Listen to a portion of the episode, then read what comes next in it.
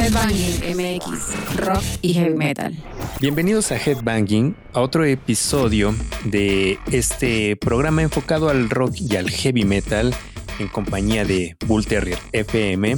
Y en este episodio tenemos muchísimo material. Mi nombre es Ricardo Castañeda y le doy la bienvenida a Jorge. Mi estimado Rich, amigos de Bull Terrier, excelente tarde, noche, día, independientemente de la hora que ustedes puedan también escuchar este podcast.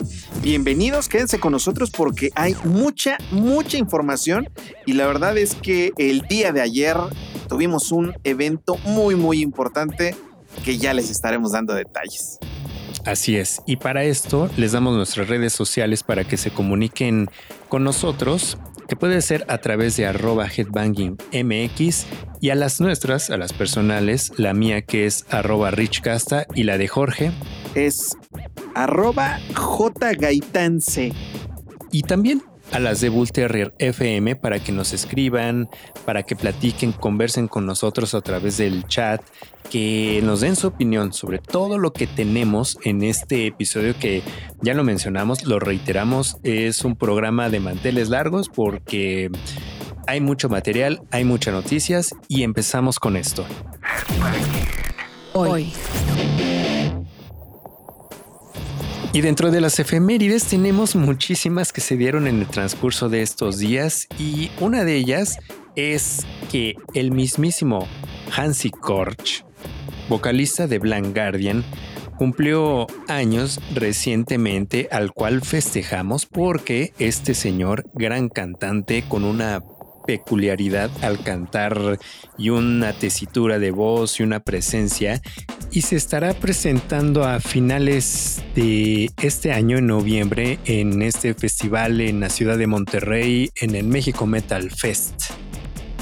Y lo, festejamos, ya que este cantante de Blind Guardian es, puedo, puedo llamarlo George como una, una voz icónica, ¿no? De una de las bandas más representativas del, del, metal alemán. Así es, Rich, y también pues otra de las eh, efemérides que tenemos para, para el día de hoy y que bueno, pues vamos a, platicar de qué se trata es que justamente un... Eh, pues un 10 de agosto de 1993, estamos hablando ya 30 años de este, pues de este hecho que el señor Euronymous dejó este plano terrenal gracias al señor Bar Vikernes en una historia que, bueno, pues ya ustedes saben de qué se trata y que tiene que ver justamente con todo el black metal noruego, con el Inner Circle. Una historia que, bueno, pues ya se ha, eh, dirían por ahí vulgarmente, se ha sobado demasiado y que a estas alturas del partido ya todo mundo conoce. Este, lo han hecho en podcast han, platicado de eso en innumerables podcasts que ni siquiera tienen que ver con música y que lo han tomado muy, creo yo, muy a la ligera, muy a la de broma. En fin, se ha prestado para mucho, eh, pues este, este suceso que marcó toda una época y que justamente, pues eh, estamos recordando que ya son 30 años de eso, mi estimado Rich, amigos de Headbanging. También alguien que cumplió años en el transcurso de estos días, en un 8 de agosto de 1973, que cumple 50 años, es el mismísimo cantante Scott Stapp, que lo mencionábamos en episodios, emisiones anteriores, en la cual anunció recientemente eh, tocadas en un crucero. Hablamos de la agrupación Creed.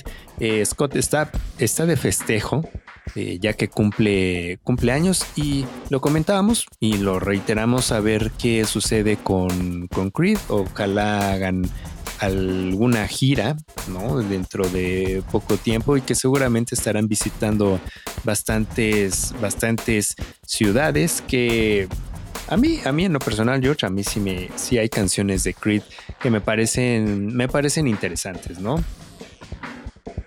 Sí, hay varias, varias canciones, varios sencillos que sacaron este, y que marcaron también toda una, pues una tendencia hasta cierto punto, Rich, porque empezaron a salir muchas bandas en ese tiempo muy parecidas a lo que hacía Creed y sobre todo eh, que bueno, pues la música, el estilo de cantar son muy particulares y que bueno, pues te digo, han marcado también una o marcaron una época en ese, en ese tiempo. También el 9 de agosto, en un 9 de agosto de 1995, Kiss realizó una presentación en esta serie de conciertos Unplug en Nueva York, em, que lo que es interesante de esta presentación, grabaciones que Paul Stanley, Gene Simmons eh, invitaron a miembros anteriores como Peter Chris y Ace Frehley a participar en este evento, ¿no? Y lo interesante de esto es que este concierto fue un show en donde se presentaron sin maquillaje, lo cual causó eh, ruido así de cómo, pues estamos acostumbrados a ver aquí, ¿no? Pintados y ya de repente los vemos en este, en esta presentación sin maquillaje.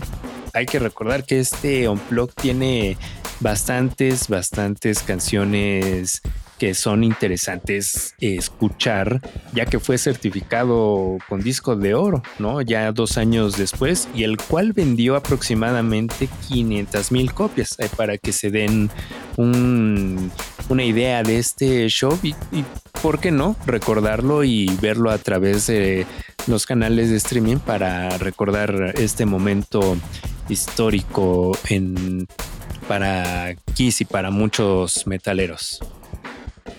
Sí, también otro de las eh, otro de los sucesos para irnos rápido, Rich, y es que andamos muy suecos el día de hoy y, se van y van a entender del por qué.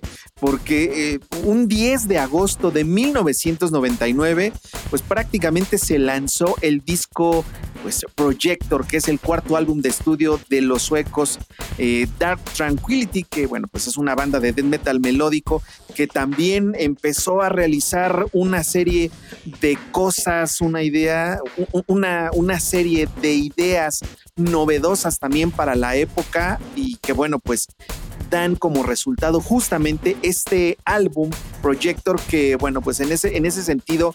Em, el señor eh, Michael Stan hizo un trabajo muy particular en el tema de las, de las voces, empezó a, trabajar mucho voces limpias, estaban pues eh, inmiscuyéndose en otro, en otra, en otro orden de ideas y que afortunadamente para ellos les fue muy bien. Hay que recordar que bueno, pues esta, esta banda forma parte de ese eh, pues de ese sonido melódico particular que se dio en Suecia y que bueno, pues eh, ha, llevado a muchísimas bandas a seguir esa misma línea y que bueno, muchas de ellas siguen hasta ahora, ¿eh? Sí, y muchas de ellas siguen hasta ahora y que también, ahorita que mencionaba sobre, sobre que andamos muy suecos, sí, a lo largo de este programa se van a dar cuenta de lo que estamos hablando. Y justo este álbum fue lanzado en un 1999, 10 canciones, 50 minutos de, duración y que esperemos que próximamente, ya que se estén presentando en el Candelabrum Metal Fest, toquen canciones de este disco como Therin y qué otra te, te gustará, George, que toquen de este disco. Híjole, yo creo que sí van a, o bueno, quién sabe, es que la realidad es de que es es tanta la, la cantidad de, de música que ha sacado Dark Tranquility que posiblemente toquen solamente una o dos canciones de este, de este disco para también darle paso a todo lo que han lanzado. Simple y sencillamente platicamos que es un, este disco se lanzó en 1999 y ya era ya su cuarto disco de estudio, Rich. Entonces, imagínate de lo, todo lo que ha sucedido de 1999 para acá con esta banda sueca. Wow, pues estaremos ansiosos de ver qué es lo que interpretarán de este disco Projector y con qué nos vamos, mi George.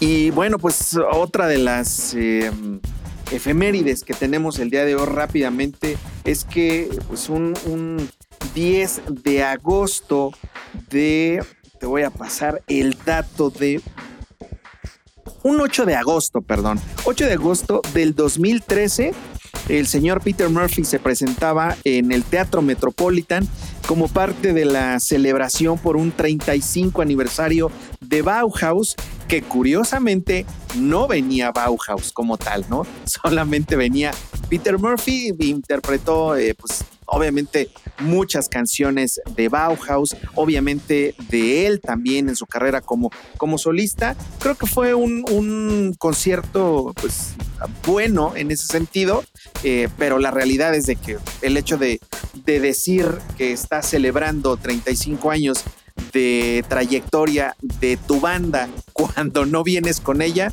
pues tampoco está tan, tan divertido, cosa muy diferente a lo que sucedió hace, o sea, algunos, un par de añitos ahí en el Teatro Bicentenario, donde realmente venía toda la alineación completa y fue una verdadera delicia ese concierto. No nos quejamos de este porque también hubo, eh, te digo, canciones que tocó Peter Murphy de su carrera como solista. Entonces, el hecho de, mezclar rolas de Bauhaus con lo que él ha hecho también, pues fue un gran concierto. Totalmente. Y para cerrar esta sección de efemérides, en un 13 de agosto, a ver George, para, justo para que nuestros radioescuchas y estén y sepan que también no solo son, son festejos, son lanzamientos, sino también in memoriams. ¿Qué ocurrió en un 13 de agosto? Un 13 de agosto del 2006, mi estimado Rich, el señor John eh, fue encontrado muerto en su departamento allá en Suecia, por lo que ponen este, en, muchos periódicos salió por un aparente herida de bala autoinfligida. Obviamente se había volado los sesos, ¿no? Hay que decirlo como tal, como lo es, como pues, tal cual sucedió.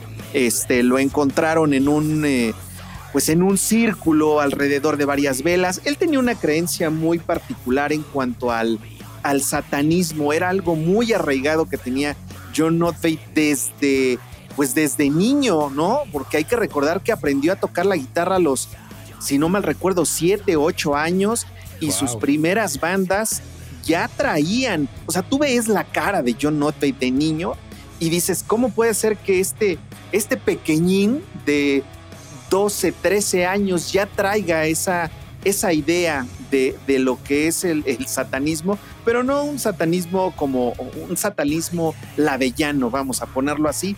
Es otro tipo diferente, digamos, de, satanismo que él, que él predicaba y que, bueno, pues eh, lo acompañó durante prácticamente toda su vida y el hecho de haberse eh, pues quitado la vida de esa forma era también una idea que él tenía de pasar a otro plano completamente diferente. Son creencias, cada quien tiene la libertad de poder decidir qué es lo que hace con su, con su, propia, con su propia vida y bueno, pues en ese, en ese sentido John Notpate eh, pues decidió justamente seguir esas, esas creencias, dejar un legado importantísimo en cuanto lo, en cuanto a lo que es la música eh, sueca, el death metal sueco, es, híjole, tienen que escucharlo. Simple y sencillamente les vamos a dejar una probadita de lo que significa precisamente eh, pues ese trabajo que hizo John Notbate con su banda Dissection, por supuesto. Headbanging MX, rock y heavy metal. Y seguimos en Headbanging MX, rock y heavy metal. Y el día de hoy se llevó a cabo la inauguración, la fiesta de inauguración de Macabro 22, que esa es su edición que presentan en este año. Es el Festival Internacional de Cine de Horror en donde presentan grandes, grandes proyecciones documentales, todo enfocado a lo que es el cine de horror y terror. De hecho, se debe de estar llevando a cabo, así que estén pendientes de todo, de todo lo que trae este ciclo de, de cine y documentales para que revisen a través de la página de headbanging.com.mx toda la programación, visiten las redes sociales de, del festival y sobre todo que en uno de los episodios de este podcast de Headbanging MX tuvimos una charla con Edna Campos, directora del festival, para que escuchen parte de lo que trae este festival, parte de la historia de Macabro, eh, cómo, cómo es que llega su vigésima segunda edición y estén al pendiente de todos, todos los detalles a través de Headbanging MX. Oye, Rich, y también eh, información que, que, tenemos en esta semana, que prácticamente pues sucedió hace algunos días, nos enteramos de, de algo muy, eh, muy curioso. Hay muchas organizaciones eh, a nivel internacional que, bueno, pues piden apoyos económicos para seguir llevando su labor y, y, bueno, pues ¿cuándo habías escuchado que de repente una organización como UNICEF diga, ¿sabes qué? Esto que me estás dando de donación, no lo quiero. ¿Cuándo habías escuchado eso? Siendo una organización de talla mundial, o sea, pues, o sea, sí es difícil que rechace una donación, ¿no? Pues sí, pues eh, fíjate que esto, esto es muy curioso y sorprendió a tanto a propios y extraños como obviamente a la banda polaca de Dead, de, pues Dead Black Metal Behemoth, que bueno, pues empezó a, a, vender ositos de peluche negros en su tienda online justamente para donar pues los beneficios a esta eh, pues organización o la división polaca de UNICEF, que bueno, pues es el Fondo de las Naciones Unidas para la Infancia.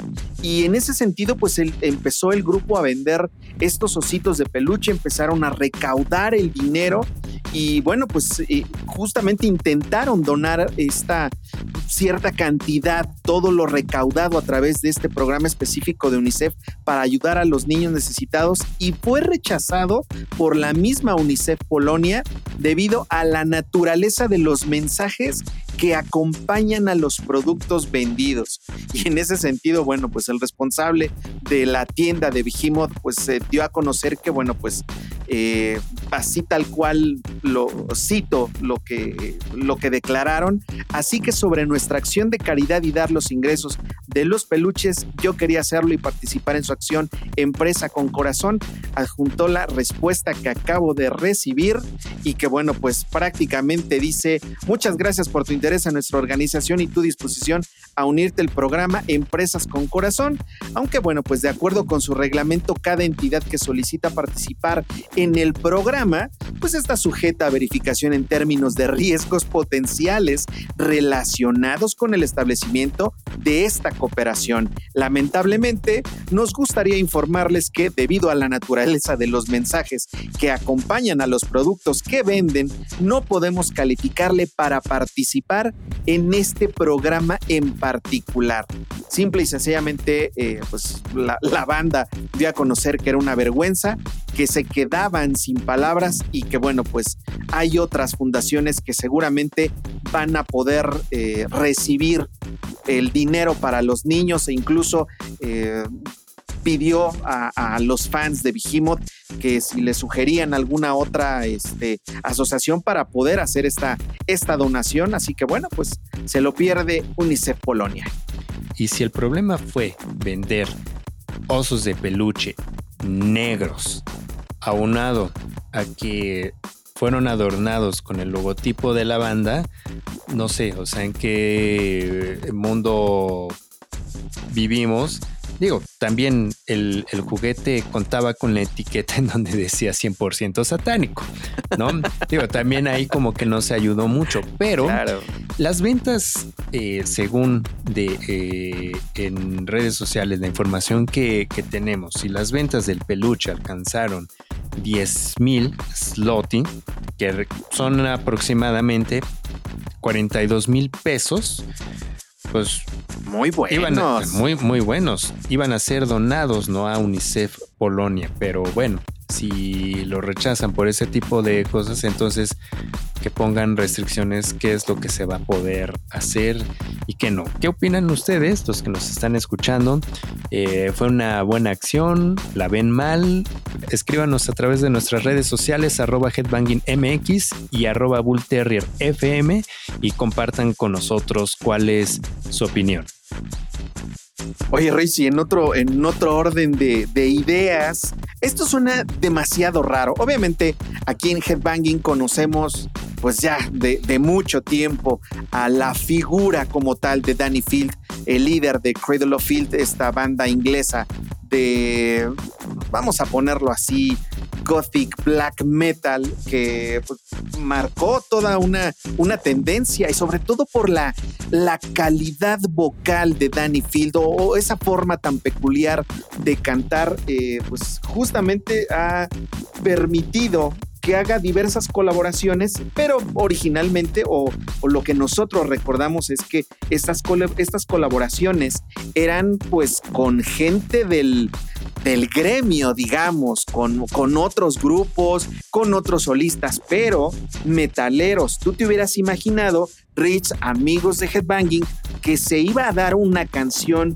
con Ed Sheeran, con este artista pop y que, bueno, pues hayan dado a conocer que pues una canción ya la están trabajando tanto Danny Field como Ed Sheeran y que, bueno, está prácticamente terminada. ¿Tú te hubieras imaginado eso, Rich?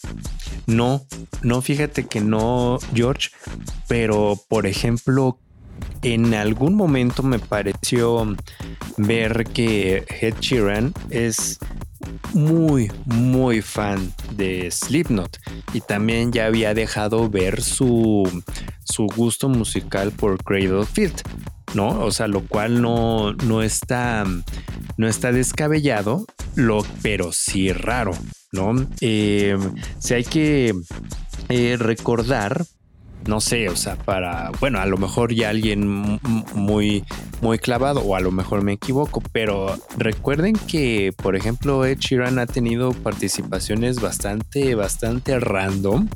No, o sea, por ejemplo, lo vimos en Game of Thrones, ¿no? Teniendo su ah, participación. Claro, sí es cierto. No, en medio del bosque, no me acuerdo el episodio, temporada, pero. Ya de los últimos.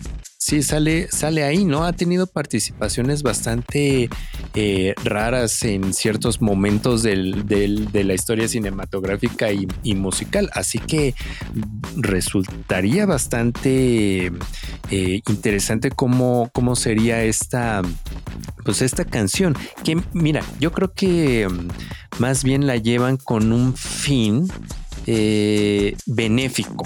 No, o sea, muchas de las colaboraciones que tienen estos artistas es para, para aprovechar y tener esa oportunidad de trabajar con diferentes artistas, pues para, pues para causas, ¿no? Ya que hablábamos de, la UNICEF, o sea, se, los, echan para atrás, ¿no? Pues sí, a lo mejor nada más por cantar con alguien que esté pintado, ¿no? Como Cito Panda, ¿no? Así lo pueden ver, ¿no? Entonces, sí, estaría muy interesante ver qué tipo de colaboración eh, o cómo sería la, aportación musical, ¿no? De, ambos. Y que sí, o sea, Danny Field eh, hasta eh, publicó en sus redes sociales una foto en donde está, está, están cenando con Ed Sheeran. Entonces sí, creo que puede ser algo arriesgado para, para ambas partes, ¿no? Sí.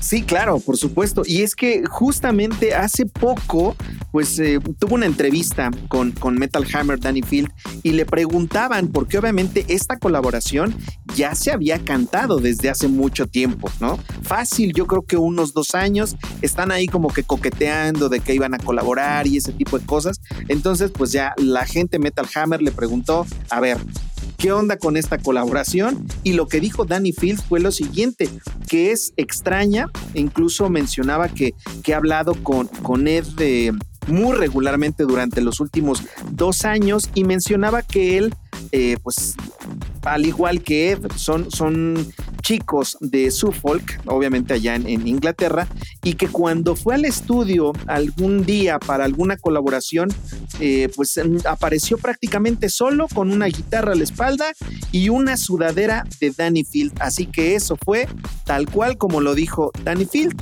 fue jodidamente genial todo lo que hacen las reuniones de San Patricio, ¿eh? Así que veamos qué sucede, estemos al pendiente, qué opinan los que nos están escuchando. ¿Será una buena idea? ¿Será una mala idea? ¿Se imaginan a Ed Sheeran en esta colaboración? ¿Se imaginan a Danny Field cantando con él? Me lo sigo imaginando. Veamos, ¿qué más tenemos, George? Pues oye, otra de las cosas, eh, seguimos en esta onda sueca y es que Paradise Lost está o dieron a conocer que está trabajando pues lentamente en su próximo álbum, se la están tomando cachetona como dirían por ahí y esto lo de a conocer el, el mismísimo Nick Holmes eh, en, una, en una entrevista para un medio europeo donde bueno pues habló justamente sobre cómo han ido eh, trabajando en diversas sesiones, eh, en diversas reuniones que han tenido de composición, justamente para el seguimiento del LP que se sacó hace tres años, eh, este Obsidian que particularmente a mí me gusta muchísimo.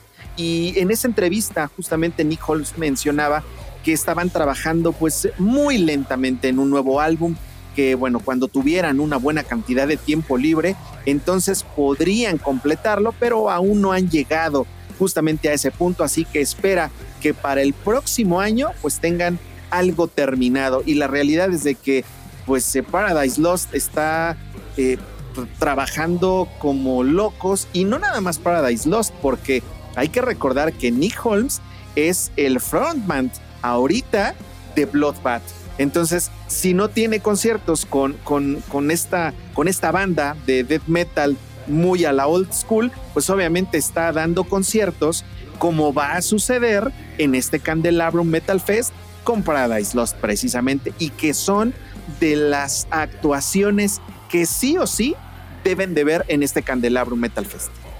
Escríbanos a través de headbangingmx aquí en Headbanging MX y Bull Terrier FM.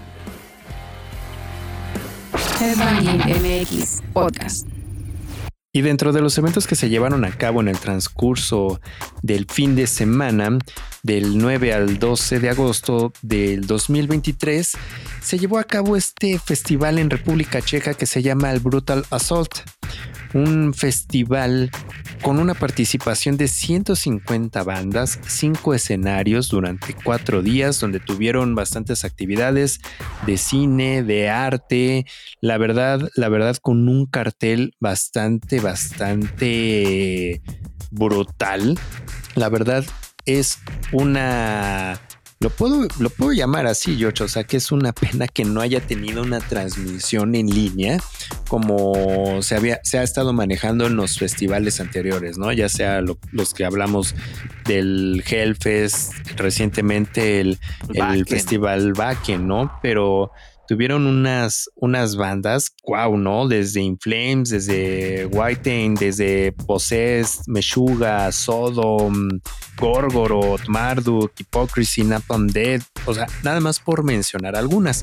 Vamos a hacer eh, labor que para el próximo año este festival, por lo menos en su edición número 27, tenga por lo menos hay un streaming a través de sus redes sociales, porque la verdad por lo que vimos en sus mismas redes sociales, o sea, sí fue un festival bonito, pero para los que estamos del otro lado del mundo, pues la verdad no fue tan, tan favorable. También se llevó a cabo en la Ciudad de México el show de Black Bill Brides, ya lo habíamos estado anunciando a través de nuestras redes sociales. Se llevó a cabo en el Pepsi Center, en el World Trade Center de la Ciudad de México. Ya ellos habían visitado en el pasado 2022, a finales, en octubre, a finales de año, habían ellos visitado nuestra ciudad con Bring Me the Horizon, con Motionless in White y Ice Night Kills Estuvieron ellos como invitados especiales, ahora vienen como proyecto solista y por lo que vimos en redes sociales estuvo bien, así que los que si tuvieron chance de ir, por favor platíquenos cómo estuvo ese show, porque lo que publicó una banda en sus redes sociales fue un lleno, un lleno total en el Pepsi Center, World Trade Center de la Ciudad de México. Y la verdad, la banda estaba ahora sí que súper, súper inflada de lo bien que les había ido en, en este show. Y justo no fuimos porque nos dimos a la tarea de ir a cubrir otro show, del cual dimos entradas que agradecemos a los que estuvieron participando porque reposteamos sus publicaciones a través de nuestras historias en, en, Instagram y en Facebook. Y es de este show en el cual se presentó The Devil Wears Prada y Silverstein que la verdad fue un show bastante, bastante padre y bastante lleno de, de, energía.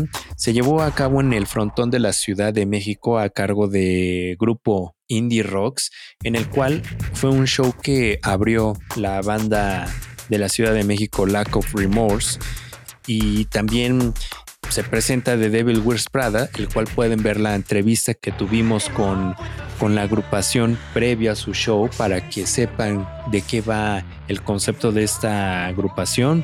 Lo hicieron bastante bien. Yo vi a bastantes cabezas headbanguear. La verdad no es un foro no es un foro muy muy grande que siento yo que les quedó muy pequeño porque el lugar estaba a reventar. O sea, no es un foro grande, pero sí estaba, estaba a reventar, George.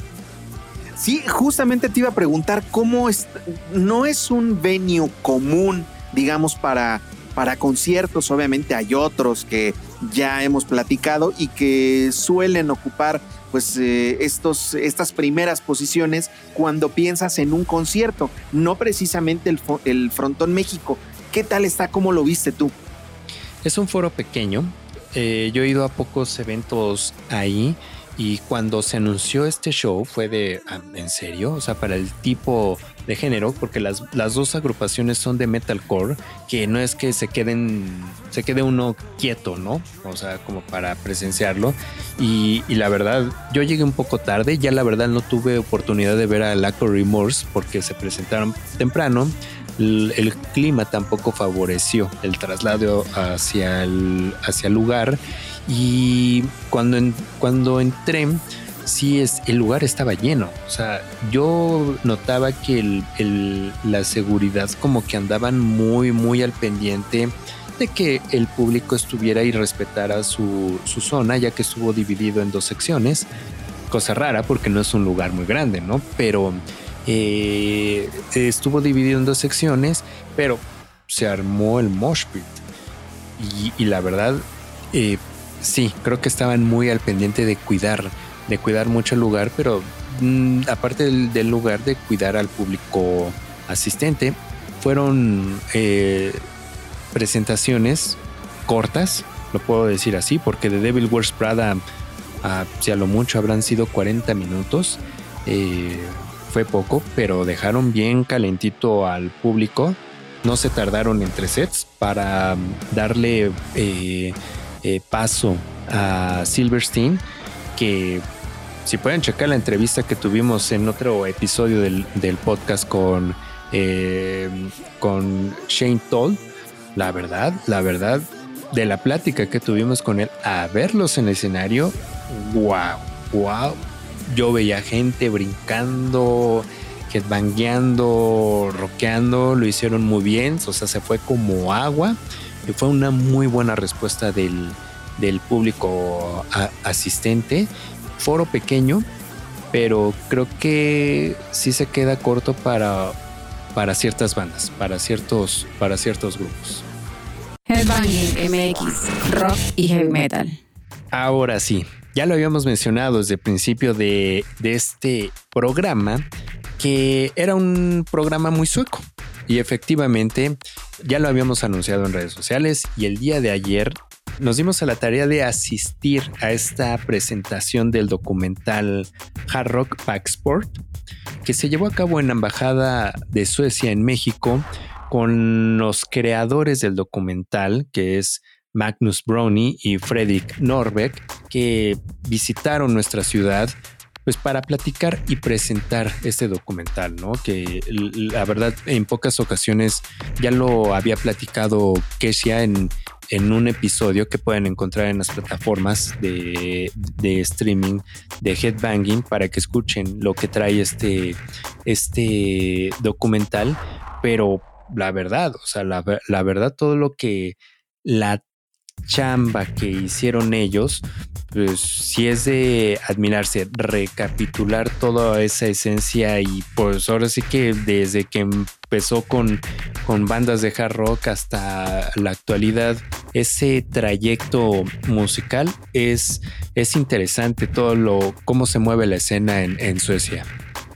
Sí, sobre todo algo que llama mucho la atención, Rich, cómo, cómo resumes estamos hablando de por lo menos 40 años de historia de música sueca y de, las, de los cuales esos 40 años tiene mucho que ver con muchas tendencias dentro del metal, porque si, si fue para el tema del doom metal, bueno, pues Candlemas eh, fue el, prácticamente una, una banda a seguir, ¿no? Si estamos hablando del death metal eh, sueco, justamente pues tienes, tienes a Entombed, tienes a, a, Dismember, por supuesto. Entonces, si de repente te vas con el, el sonido Gotemburgo, pues simplemente el, el ya la pura palabra te lo dice, ¿no? Que ese sonido viene de Suecia. Si te vas más para atrás todavía, si le quieres empezar como que a buscar, pues tienes ahí a gente como Europe, tienes a gente como Bathory con todo esto que, todo este concepto que, empezó a, desarrollar eh, Quarton y que después se convirtió en el pues vamos a decirlo así, casi casi en el génesis del Viking Metal, ¿no? Entonces, híjole, hacer este, este resumen en muchos capítulos que comprenden alrededor de cuatro horas de entrevistas con músicos de Paradise Lost, con músicos de Opeth, por supuesto, este, con gente de, Europe, en fin, es increíble la, la chamba que se aventaron estos dos cuates para poder entrevistar a tanta gente en, pues, yo creo que varios años, Rich. Y aparte, algo que llama mucho la atención no fue, digamos, como, como este documental que, vimos y que está o que ustedes pueden ver a través de, Amazon Prime, que es Evolution of Metal, si no más recuerdo es el, nombre, este, de pues, un cuate que empieza a desarrollar justamente la, pues el árbol, el árbol genealógico del metal, sino que ellos, en este caso, estos, dos cuates suecos, fueron eh, fueron apoyados por el mismo gobierno sueco, ¿no? Al gobierno sueco y por lo que pudimos también platicar con, con gente de la embajada, les interesa desarrollar también toda esta, pues como una especie de plataforma para que den a conocer la, a los artistas suecos independientemente de la música que sea, ¿no? O sea, no nada más el tema del metal, también el tema del pop, por supuesto, sino que prácticamente todo lo que tenga que ver con esta, esta parte artística sueca debe de ser mencionado en cualquiera de las, en muchas plataformas y esto es una gran chamba que se aventaron estos cuates, ¿eh? Sí, tan gran chamba que justo como lo mencionabas hace un momento, o sea, la embajada se encargó de presentarnos, abrió las puertas para, para presentar este parte de este documental, de recibir a la prensa, de recibir a, a todos los medios enfocados en el, en el género para, para platicar de él, para proyectarlo estuvimos ahí, platicamos con, pues, con gente muy interesante de la, de la embajada. También tuvimos la oportunidad oportunidad de platicar con el embajador, así es, con el embajador de Suecia en México, con Gunnar Alden, que interesante los minutitos que nos regaló para platicar con él sobre sus gustos musicales, ya lo, ya lo vimos bastante familiarizado con el, con el rock y con el metal, el poco tiempo que tuvimos para, para platicar con él. Sí, fue pues muy curioso, sobre todo porque pues em, te empiezas a dar cuenta y, y en ese aspecto yo ya seguía, digamos, las actividades que hacía la embajada, pero vamos, eran publicaban tema de cursos, obviamente de gente que se va a estudiar, mexicanos que se van a estudiar a Suecia, pues el sistema educativo y ese tipo de cosas. Era más esa comunicación que tenía la embajada, estaba muy dirigida a eso, pero de cierto tiempo para acá empezaron con este, em, pues prácticamente a a tener la necesidad de comunicar que sus artistas suecos se iban a presentar en, en nuestro país, ¿no? Entonces, por eso es que también Headbanging, pues de alguna otra forma dijo, ah, pues ya están etiquetando, se están metiendo, se están involucrando en el tema del metal en México, bueno, pues vamos a también a darles esa, pues esa voz, porque justo como lo decías, nosotros etiquetamos a la embajada justamente de, y les preguntamos cuando vino Oped a la Ciudad de México, les preguntamos que cuál era su canción favorita de la Embajada de Suecia, ¿no?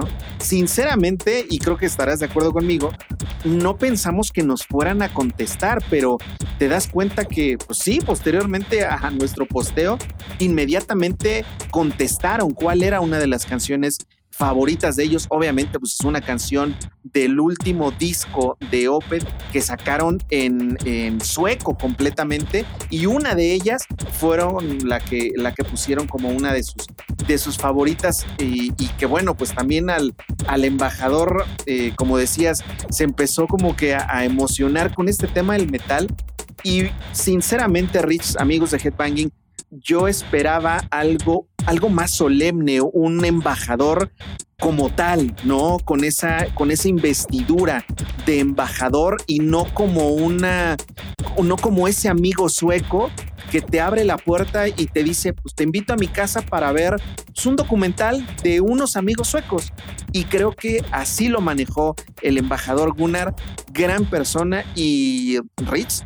No fueron unos minutitos, yo creo que sí nos aventamos una charla pues un poquito larga, ya al final de todo el evento que tuvo la oportunidad, que tuvo la oportunidad de acercarse con nosotros y como te digo, una gran, gran persona que no se ostentó en ningún momento como, como el soy el embajador, sino simplemente pues eh, una, una persona eh, que le interesa la, cultura de su país y que quiere dar a conocer a, pues, a, más mexicanos que justamente pues están interesados en este tema. Nos vamos a dejar con un fragmento de, de, una charla que tuvimos con la encargada de cultura de ahí de la Embajada de Suecia en México, con Osa Hamnenstal. Platicamos un poco de, de, música, de cómo es esta iniciativa de impulsar la, la, la, música y por ejemplo en este caso con el Festival Candelabrum, esa, esa unión y todos los proyectos que tienen de desarrollar estos, estos puntos, ¿no? De dar a conocer lo que tiene Suecia, ¿no? Musicalmente en, en, en, en nuestro país. Esto es lo que nos platica Osa.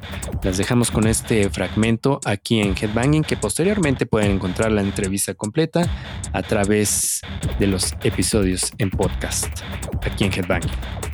Headbanging MX Podcast. Pues amigos de Headbanging, nos encontramos aquí en la Embajada de Suecia, que justo acaba de terminar el, el documental de Hard Rock Pack Sport, y estamos con Osa. Muchísimas gracias por recibirnos aquí en la Embajada. Of course. Thank you very much for your time. How um, do you see the music scene? Because uh, here in Mexico City, we have a, a lot of bands that uh, have influenced by Sweden bands. Mm. I have to say I, I've been living here for eight years, and actually, music, the music scene in Mexico, was the reason I moved here. because I, I fell so in love with how important music is here, how big the scene is, how diverse the scene is, how every single little genre has its audience here in Mexico. So uh, I spent many years traveling back and forth actually, and I ended up living in Mexico and doing what I do now.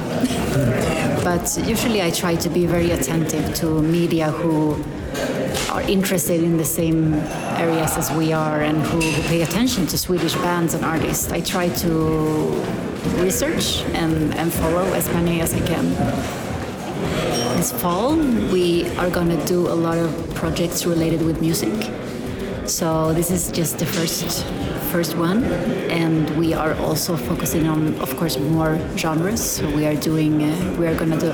You're you're the first. I'm telling this because it's not official yet, but we are actually doing a showcase with Swedish music, not metal that time, but it's gonna take place in October.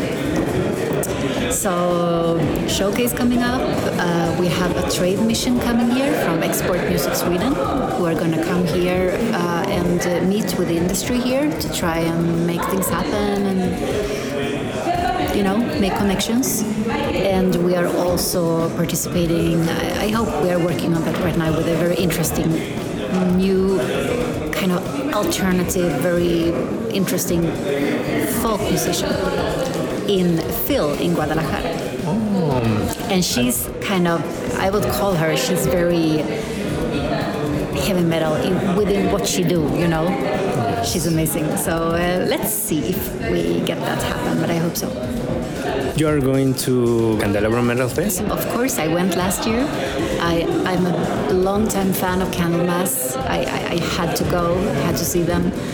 Uh, of course, I'm going this year when it's seven bands. I mean, that's pretty amazing. It's very impressive, I think. I have to say, I keep coming back to the music, you know, the, just the fact that there are so many festivals, so many concerts. And I know many venues here in the city closed, unfortunately, during the pandemic, which I'm very sad about. But still, I think the offer here for the audience is I, I, can't compare it to anywhere anywhere else I have been or where I have lived. I think it's pretty unique and the, the audience is unique here in Mexico. It's something else actually to see a concert and you, you feel that the audience is like so much part of what's going on on stage so they become like part of the show. I hear it also from artists who come here that they are very impressed. Mm-hmm. Well, I am from Stockholm, so I'm a little biased. I, I love my hometown. It's one of the prettiest places when it's warm, I would say.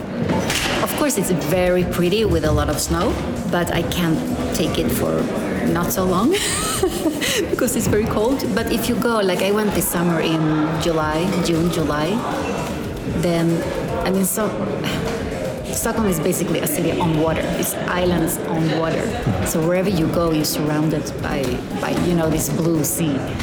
And it kind of makes you very tranquil.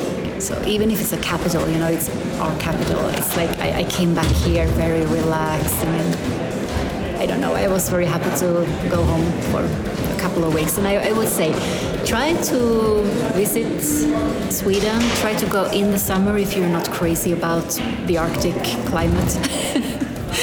um, uh, yeah, and since I'm from Stockholm, I'm going to say go there. Okay, and, and, for the people who are interested in, in to know about um, for Sweden your social media, where can we find more information? Well, first of all, we have plenty of activity in the channels of the embassy here in Mexico.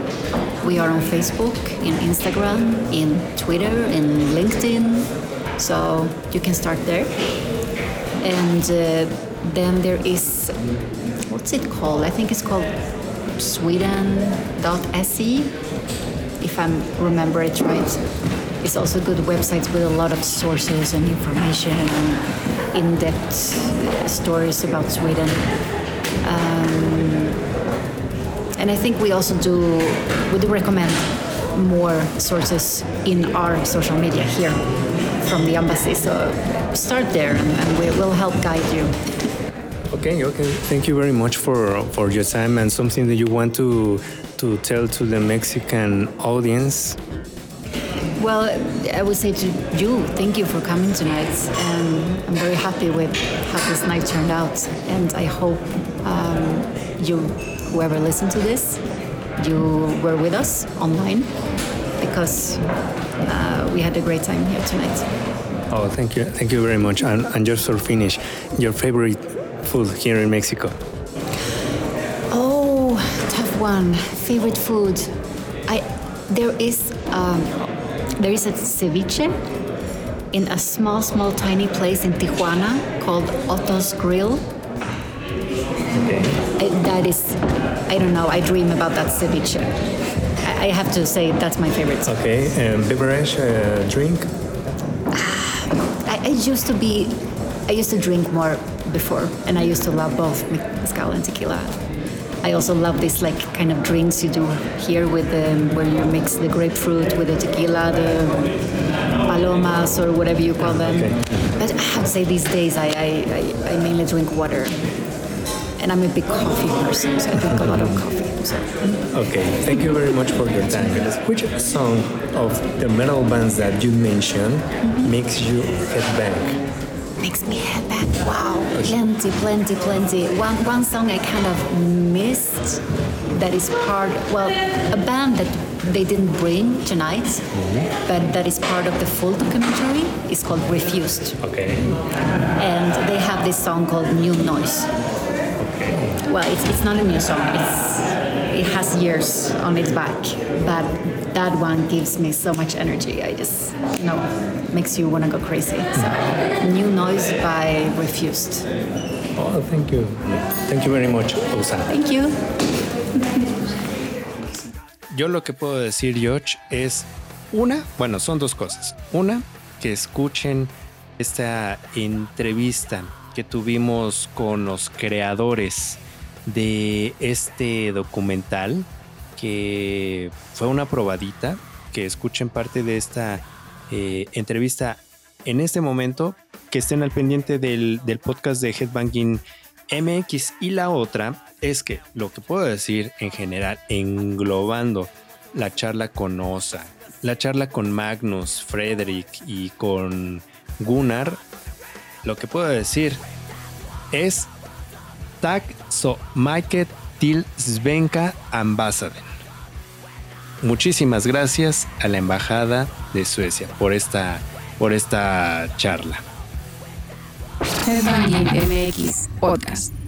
Y el momento más esperado de esta semana. Tenemos muchísimas, muchísimas recomendaciones y empezamos con eh, Cannibal Corpse, que están próximos a sacar su disco, que ya viene cocinándose desde hace un buen. Ellos presentan esta canción que se llama Summon for Sacrifice. Una canción bastante, bastante tronadora y desnucadora, como le llamamos aquí en, en, en esta sección. ¿Opinión, George? Buena. Sí, sí, sí.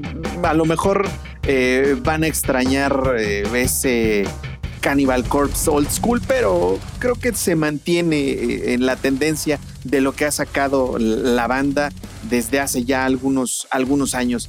Si para todos aquellos que nos están escuchando nunca le han entrado a Cannibal Corpse, creo que es una muy buena, muy buena forma de hacerlo, ¿eh? También tenemos lo nuevo de Alice Cooper, que anunció este regreso ya hace uno, unas cuantas semanas. Qué buena Tenemos lo- canción. sí, qué buena canción. Y aparte la, la portada, eh, eh, ahora sí que la ilustración está, está interesante. Hay que ver qué es lo que trae preparado ya como disco como tal. Welcome to the show. Muy de él, un título muy de él. Canción de Alice Cooper. También tenemos lo nuevo de Dying Fetus, Throw Them in the Van.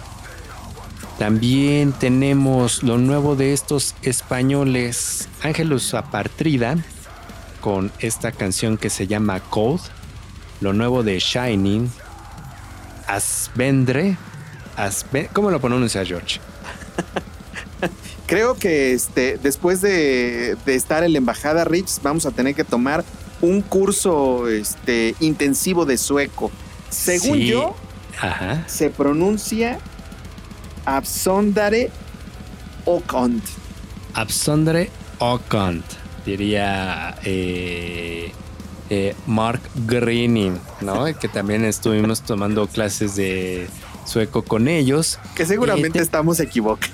Totalmente. A ver que sí, si los que nos estén escuchando, sí estamos, pero por el hoyo. Sí, el embajador seguramente ahorita acaba de aventar su teléfono al no escuchar nuestro sueco. Y no nos vuelve a dejar entrar a la embajada seguramente. Eh, tenemos lo nuevo de Iron Savior, que es In the, in the Realm of Heavy Metal. Y también lo que me llamó la atención es que ahora sí hubo material nacional. ¿no? Tenemos lo nuevo de Obesity, Uy, qué buena canción, Morbid. M- Muy, muy buena canción, Morbid. Eh, tuvimos chance, bueno, más bien tuvo chance George de platicar con, ellos en su presentación con The Winery Dogs. La verdad, muy accesibles, grandes musicazos.